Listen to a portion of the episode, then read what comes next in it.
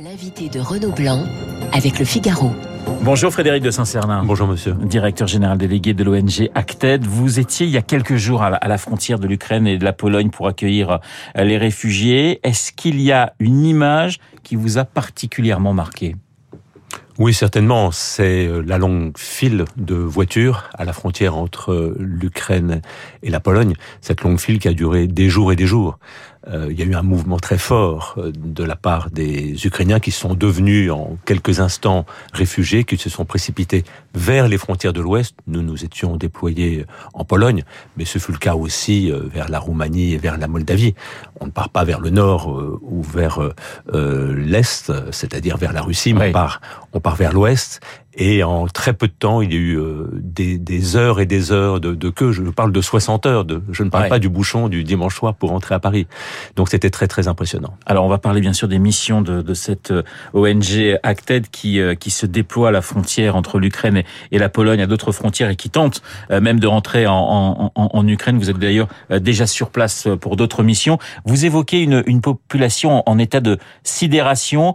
Euh, c'est vrai qu'il y a ces images avec ces familles qui se séparent, c'est-à-dire les femmes et les enfants qui partent, les hommes qui vont partir aussi, mais qui vont revenir en Ukraine pour combattre. C'est assez terrible aussi cette image-là.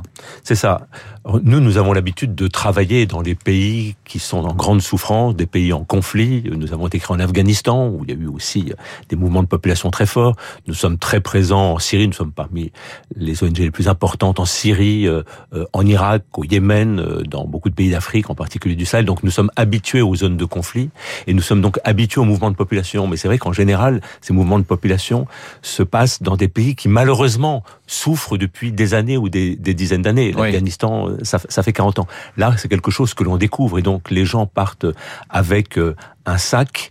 Euh, souvent, donc, euh, ce sont les femmes et les enfants qui partent. Avec les, les, personnes âgées, les hommes entre 18 et 60 ans ont entre guillemets l'obligation de, de rester sur place. Donc, non seulement les familles sont séparées, mais en plus, ce sont des familles qui n'avaient pas imaginé un instant, comme nous probablement en Occident, nous n'avons pas imaginé un instant que cette situation se, se passerait.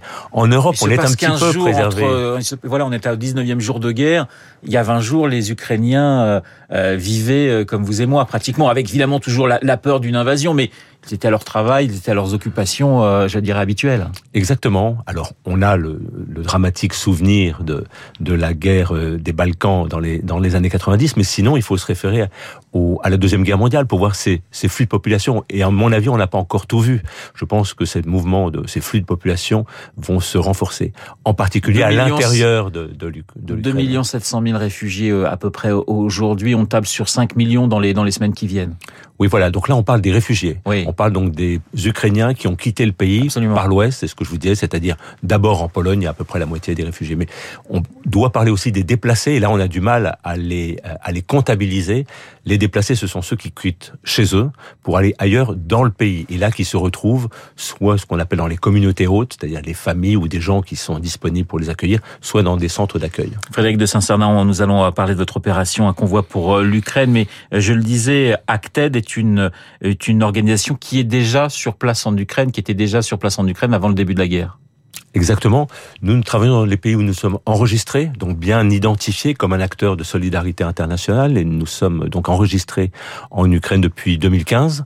Nous sommes l'une des grosses ONG internationales présentes dans la partie est, ce qu'on appelle le Donbass. Maintenant, on commence à, à bien connaître la carte, malheureusement, la, la carte de l'Ukraine, et donc nous avions trois bureaux ouverts le long de ce qu'on appelle la ligne de contact, oui. c'est-à-dire euh, on, on, travaillait dans les oblats de Donetsk et de Luhansk, euh, donc ces zones qui étaient déjà en, en, en conflit. Vous avez des, vous avez des, des conversations aujourd'hui avec vos équipes justement? Vous arrivez à savoir ce qui se passe exactement? Oui, bien sûr. Euh, malheureusement, nos bureaux sont fermés, mais les gens euh, continuent de continuent de travailler. Nous avions 150 employés sur la zone. Notre bureau principal était à Kiev, donc il s'agit évidemment d'être mobile.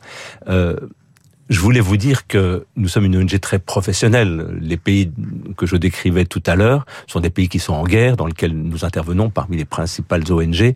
Et donc nous avons l'habitude de, de des zones de conflit, nous avons l'expérience. Et donc il s'agit de, de, de s'adapter, d'être suffisamment mobile. Et nous l'avons grâce aussi à l'information sur le terrain. C'est-à-dire que nos employés sont en relation avec en l'occurrence euh, en Ukraine, ce qu'on appelle des centres communautaires qui viennent de se créer spontanément, qui nous donnent des informations afin de pouvoir continuer de travailler dans la mesure du possible. Nous, nous, nous cherchons d'abord à, à, travailler dans, dans un cadre de sécurité, mais en, en, zone de guerre, en, en, zone de conflit, évidemment, la sécurité, c'est un, un élément qui, qui bouge beaucoup. Frédéric de Saint-Cernin, justement, le, le, comment ça s'est organisé, j'allais dire, à la frontière polonaise? Quelle a été quelles ont été les, les, les, premières missions que vous avez euh, tenté de mettre, mettre sur place avant de parler de l'opération pour, euh, pour ces, avec ces camions pour l'Ukraine? Mais concrètement, quand vous étiez à la frontière avec vos équipes, qu'est-ce que vous faisiez? Alors la première action, ça a été d'apporter de, des repas chauds. Donc nous sommes, euh, euh, nous sommes, nous avons basculé de l'autre côté de, de, la frontière, côté ouais. Ukraine, et nous avons préparé des repas chauds pour euh, toutes ces tous ces gens qui étaient bloqués, en voiture, qui étaient bloqués, qui étaient bloqués, comme je vous le disais, qui ont passé 40, 50, 60 heures et même plus. Euh, alors évidemment, avec, avec le des froid, températures négatives. avec le froid Ouais. considérable, donc les moteurs qui tournaient pour que les enfants n'aient pas trop froid, ce qui fait qu'on s'est retrouvé avec des pannes de voitures, donc des bouchons considérables.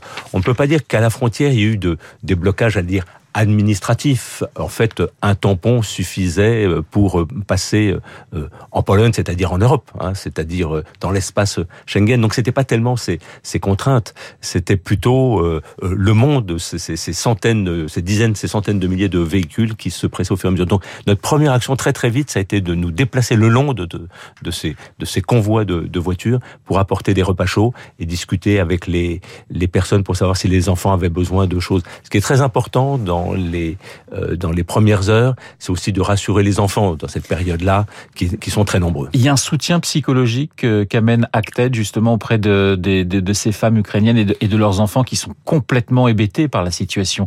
On voyait ces images d'enfants qui sortaient de l'enfer et qui sont en France, mais même en France, qui se demandent dans quel monde ils, ils évoluent. Donc le soutien psychologique, il est très important, Frédéric de Saint-Cernin? Il est très très important. Nous le pratiquons à peu près partout auprès des enfants. Alors pas dans les pas dans les queues hein, bien évidemment. Là bien on, on, on, évoluait très très rapidement pour apporter euh, des repas chauds.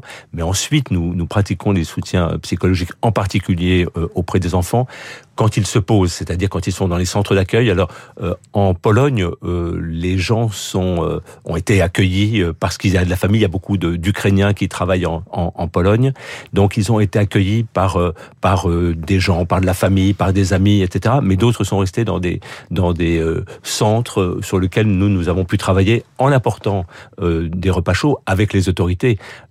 il faut peut-être distinguer certaines certains pays j'ai été frappé, j'étais pas revenu depuis euh, ma vie politique en, en, Pologne, donc il y a une quinzaine d'années. C'est un pays qui s'est beaucoup développé. Euh, L'argent de l'Union européenne Je a fait que, que vous avez pays... été ministre, que vous avez été député de la Dordogne pendant de nombreuses années. Merci de le rappeler, c'était il y a longtemps. Et donc, ça m'a frappé. 15 ans après, ça m'a frappé. Le développement, les infrastructures, euh, la, la, la, présence de l'État et des services publics euh, polonais euh, pour aider les réfugiés ukrainiens. En Moldavie, qui est un petit pays entre la oui. Roumanie et l'Ukraine, euh, c'est un pays qui, est moins favorisé, moins organisé, moins structuré, et la présence d'une ONG comme Acted est très importante pour euh, aider euh, les, services publics à s'occuper des réfugiés ukrainiens. Il y a toujours la question de l'enlisement du, du, conflit. Euh, on parlait de 5 millions potentiels de personnes qui allaient franchir les frontières pour quitter l'Ukraine. Est-ce que vous pensez que des pays comme la Pologne, comme la Moldavie, vont pouvoir j'allais dire, digérer autant de, de, réfugiés dans les semaines qui viennent? Alors la première réponse que je fais et qu'il faut bien euh, comprendre, et là je généralise, c'est que le réfugié, celui qui part, est obligé de partir. Il est obligé de partir parce qu'il y a un conflit, c'est le cas, parce qu'il y a un désastre climatique, il est obligé de partir. Et s'il reste de l'autre côté de la frontière, euh, pour un certain temps, c'est euh, d'abord parce qu'il a envie de revenir. Euh, le moment venu. Alors le moment est venu, je ne sais pas quand. Oui. Mais c'est d'abord ça qu'il faut dire. Si les gens sont en Pologne, en Roumanie ou en Moldavie, c'est qu'ils imaginent pouvoir revenir très vite chez eux, d'abord parce que c'est leur pays, il y a un Bien sentiment sûr. national très fort. Deuxièmement, parce qu'ils sont séparés de leur mari, euh, de leurs frères, de, etc. Donc c'est important de se dire que les gens sont là pour revenir. Alors après, euh, je ne sais pas combien de temps ça, ça peut prendre. Mais il n'y a pas du tout cette volonté, je pense, de partir pour ne plus revenir, pour refaire sa vie ailleurs, à moins que le conflit ne s'éternise. Frédéric de Saint-Cernin, vous lancez une opération baptisée des convois pour l'Ukraine. Très concrètement, ça veut dire quoi? Alors c'est une mobilisation que nous découvrons en France, que nous on n'avait pas l'habitude de ça, puisque nous sommes financés par les États, l'Union européenne, les Nations unies habituellement, mais la mobilisation française euh, des particuliers, des collectivités, des entreprises fait que on s'est dit on va organiser des convois, c'est-à-dire des camions, des 38 tonnes, pour apporter des besoins de première nécessité, ce dont on a besoin sur place, de France. Alors nous avons identifié une liste très stricte parce que on fait pas une opération vide-grenier où on se débarrasse des choses dont on ne veut pas, donc des choses dont on a besoin, et ces choses dont on a besoin, on, on les a identifiées avec les autorités euh, ukrainiennes locales, en particulier la municipalité de Kiev. Et donc ce sont des kits d'hygiène, euh, donc euh, des serviettes, des savons, des dentifrices, des rasoirs, etc. Euh, des kits de, de cuisine, euh, de la nourriture, mais de la nourriture sèche, des vêtements, mais ce sont des sous-vêtements, des chaussettes, des sous-vêtements, euh, toutes sortes, et des, kits pour bébés, c'est extrêmement important. Mais l'idée, c'est d'aller, parce que vous parliez de Kiev, c'est de pouvoir rentrer en Ukraine et de pouvoir rentrer dans les villes qui aujourd'hui sont bombardées. C'est cette idée-là, Frédéric de Saint-Cernin? Alors, l'idée en partant encore une fois avec le soutien des collectivités, des entreprises, que je remercie. On a une quarantaine de camions quand même qui, qui partent cette semaine en direction de l'Ukraine, en passant par euh, la Pologne ou en passant par la Moldavie. C'est d'atteindre les populations bénéficiaires. Et donc nous, on va aller le plus loin possible. En camion, donc euh, si malheureusement les bombardements font qu'on ne peut pas avancer, on va les prépositionner de l'autre côté de la frontière en Ukraine. Et si on peut continuer d'avancer, on va le faire. Mais peut-être même en train. Une dernière question, Frédéric de Saint-Cernin. Comment peut-on euh, aider Acted?